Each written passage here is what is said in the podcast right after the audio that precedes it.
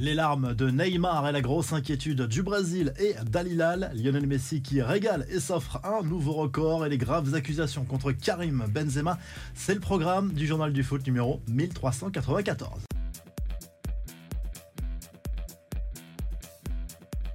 Mission accomplie pour les Bleus, rapidement menée après une grosse erreur de Kamavinga. L'équipe de France s'est imposée 4 buts 1 mardi soir en amical à Lille face à l'Écosse, doublé de Benjamin Pavard de la tête. Kylian Mbappé a marqué sur un penalty et c'est Kingsley Coman qui inscrit le quatrième but tricolore. Prochain match pour les vice-champions du monde le mois prochain contre Gibraltar, puis en Grèce dans le cadre des éliminatoires de l'Euro 2024. Allez, on file en Amérique du Sud avec la grosse inquiétude pour Neymar. Le Brésilien s'est blessé au genou gauche lors de la défaite en Uruguay 2-0 dans le cadre des éliminatoires du Mondial 2026.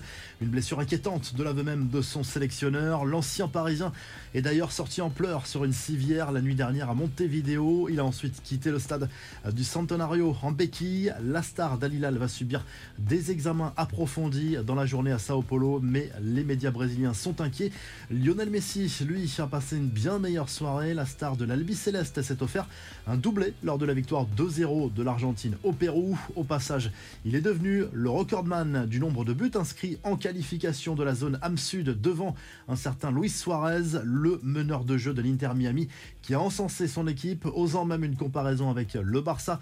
Les Argentins sont seuls en tête avec 12 points dans ces éliminatoires. Les infos en bref, Karim Benzema attaqué de toutes parts après son poste en soutien à Gaza sur les réseaux sociaux. Cette fois, c'est le ministre de l'Intérieur, Gérald Darmanin, qui porte de graves accusations en affirmant que l'ancien joueur du Real Madrid est en lien avec les frères musulmans. En Espagne, ses propos choquent. Benzema garde une cote de sympathie importante de l'autre côté des Pyrénées, où l'on ne comprend pas trop ces accusations d'un lien entre le joueur et le terrorisme.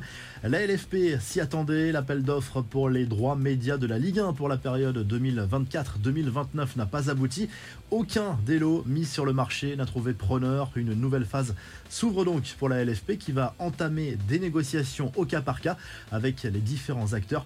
Enfin, le festival des Bleuets en qualif pour l'Euro 2025. L'équipe de France Espoir a atomisé Chypre 9-0 à Grenoble et c'est un record.